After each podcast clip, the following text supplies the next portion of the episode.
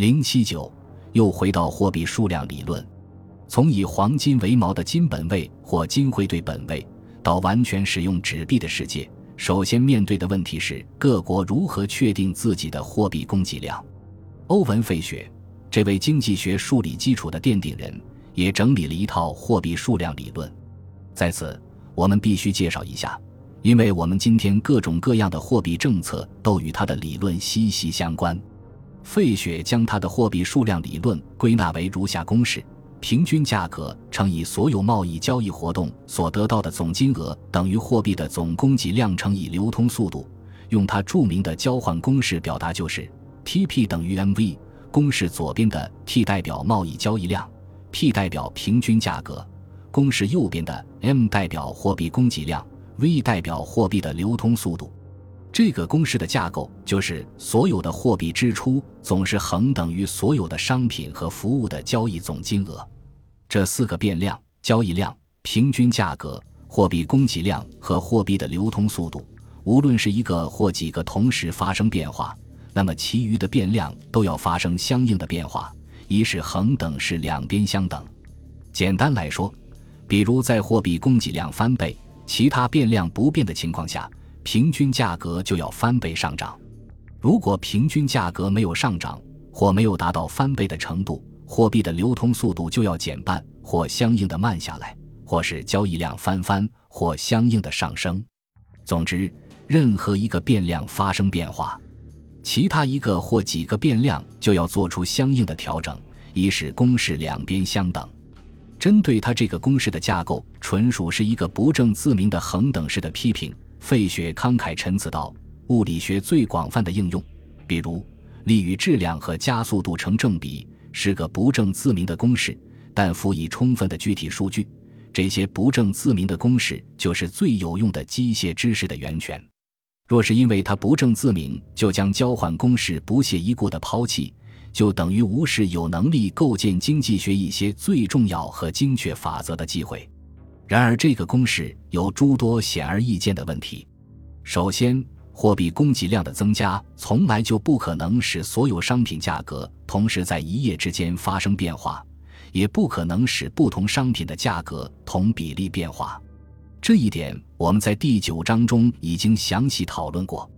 至于人们由于货币购买力的变化，对手中持有货币的现金数量的需求变化，更不可能同时并整齐划一地反映在整个经济体的各个方面。货币有一个平均流通速度，也可谓是一个遐想。货币每时每刻都被人拥有，即便是在途资金，也是钱有所属。今天的实时到账，更是让大家直观地感受到了这一点。所以，货币的流通与货物的换手只能同时发生。不可能有一个单独的流通速度独立于商品和服务交换之外，并与商品和服务的交换频率不一致。换句话说，就是货币本身无法自己流转，而是在与货物或服务交换时才易手。没有一个等在那里随叫随到、立即要正向或反向运动的流通速度。交易和货币的换手不可分割。不仅如此。货币的换手速度各个地区极不平衡。亨利·哈兹里特举例加以说明：一九六六年八月，美国二百一十八个小的中心城市活期存款的流通速度为三十四点一，六个大的中心城市为五十二点二，而纽约是一百一十二点七。但在一九四三年，这个差距非常微小。这绝不是因为纽约人花钱速度到了一九六六年是其他小的中心城市居民的三倍。而是因为纽约是个交易所、银行、券商和投机客扎堆的地方。费雪进一步认为，从长期来看，在充分就业的情况下，贸易交易量和货币的流通速度基本稳定，所以公式两边货币供给的变化会引起平均价格的同比例变化。说得更加公式化一些，就是当 T 和 V 不变时，P 与 M 会同比例变化，即货币中性。货币供给的增加会导致价格的同比例上涨，因此，央行的政策目标是，只要盯住进而稳定住一个价格指数，保证货币的购买力不下降，就可以确定货币供给的数量是否合理了。我们在第九章里已经详细讨论了货币中性有悖常识的问题，这里不再重复。我们来讨论一下这个平均价格，因为它不仅是费雪或现在的政策制定者们认为的老百姓的平均生活成本，也是今天各国货币政策的一个指引性指标。按照费雪的意思，公式左边代表的是所有贸易交易的货物端，右边是对应的货币端。我们先来看看公式左边的所谓货物端 Pt 价格乘以交易量，根据它的交换公式。在货币供给量不变的情况下，价格越低，给定数量货币就可以买到更多数量的商品，即货币的购买力越高；反之，价格越高，给定数量货币的购买力就越低。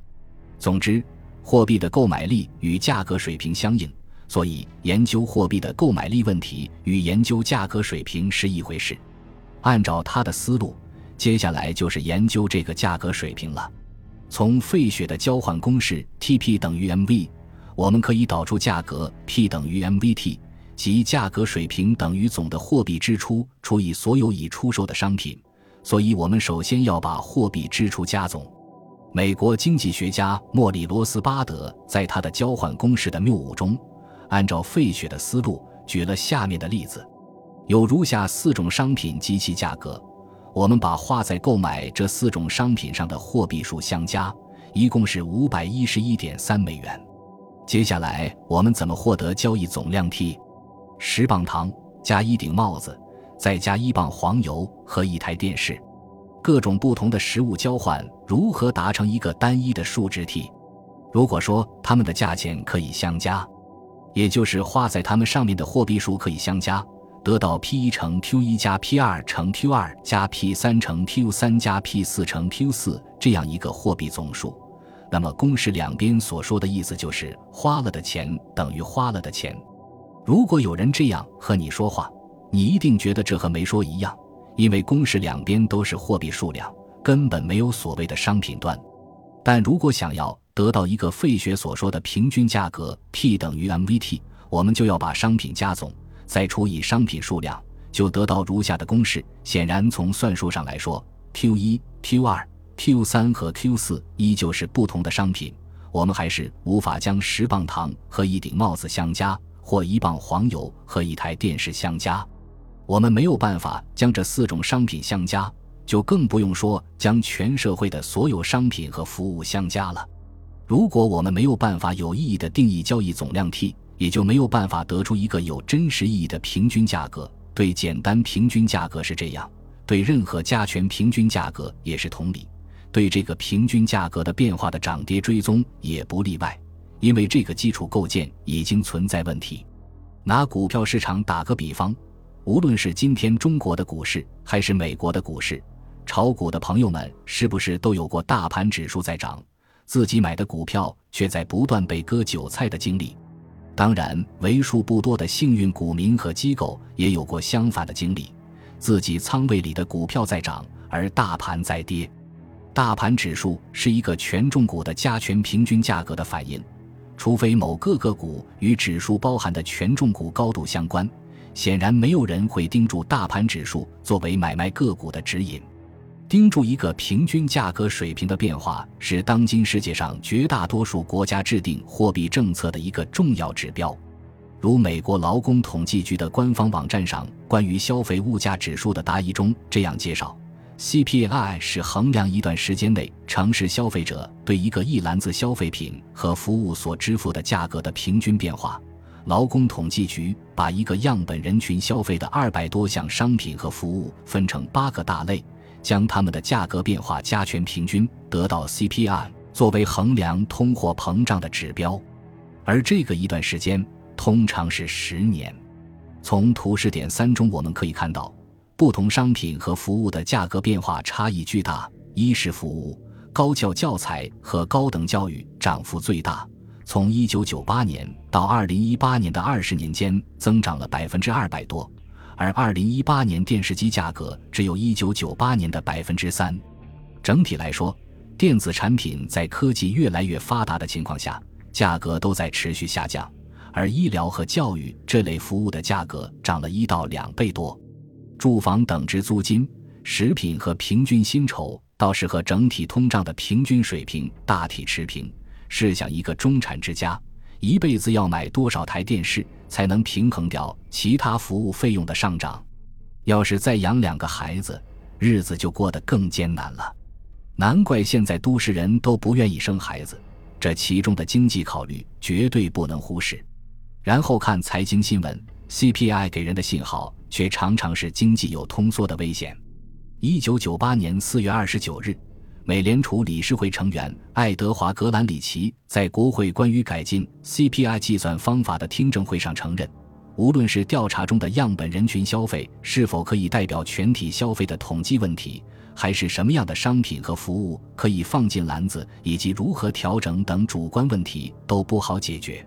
不仅如此，由于在一篮子的商品和服务中，当商品的价格发生相对变化，比如鸡肉打折、牛肉涨价时，消费者就会多买鸡肉，少买牛肉。所以，这个生活成本总是体现出一个消费的上限。而现在的 CPI 构成法完全不可能捕捉到这个相对价格变化所引起的消费者对所需商品进行重新排序，进而改变消费结构。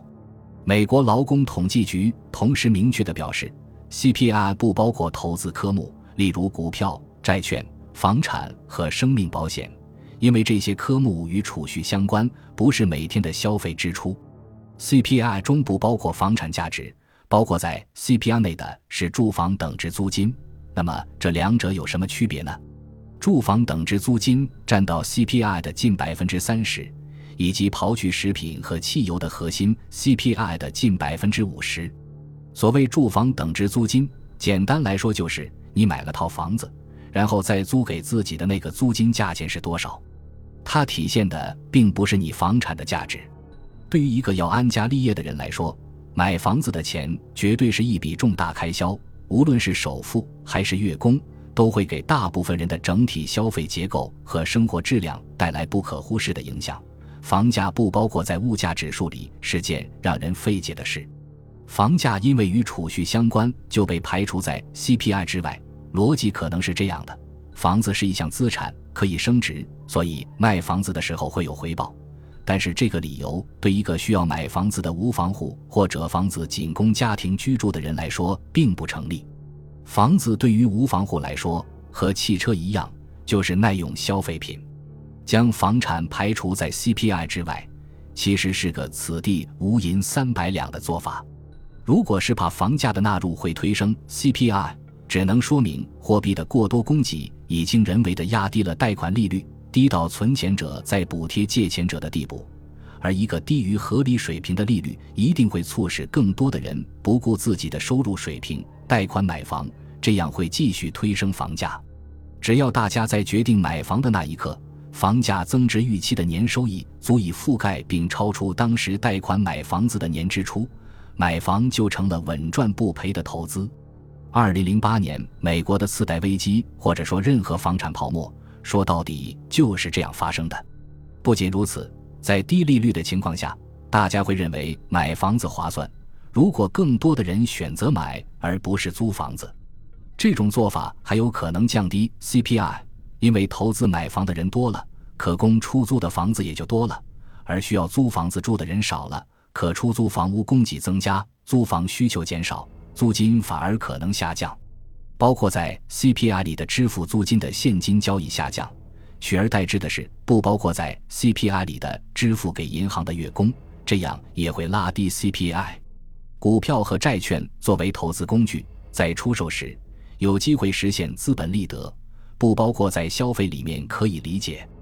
但是正如我们第九章里在西夫和某位经济学家的辩论中已经涉及的，如果就因为这些金融资产的价格不是 CPI 的构成因素，因此就不在美联储的观测指标范围内，并被排除在联储的责任之外，进而将这些金融资产的价格也排除在通货膨胀观测的范围之外，就没有什么道理了。钱要么是央行印的。要么是央行通过整个银行系统加杠杆释放的，无论是被花到了消费上，还是被投到房产或金融资产上，都一样会推升价格，导致通货膨胀。表现不同的是，要么是消费和服务价格的上涨，要么是资产泡沫，要么同时发生。本集播放完毕，感谢您的收听。喜欢请订阅加关注，主页有更多精彩内容。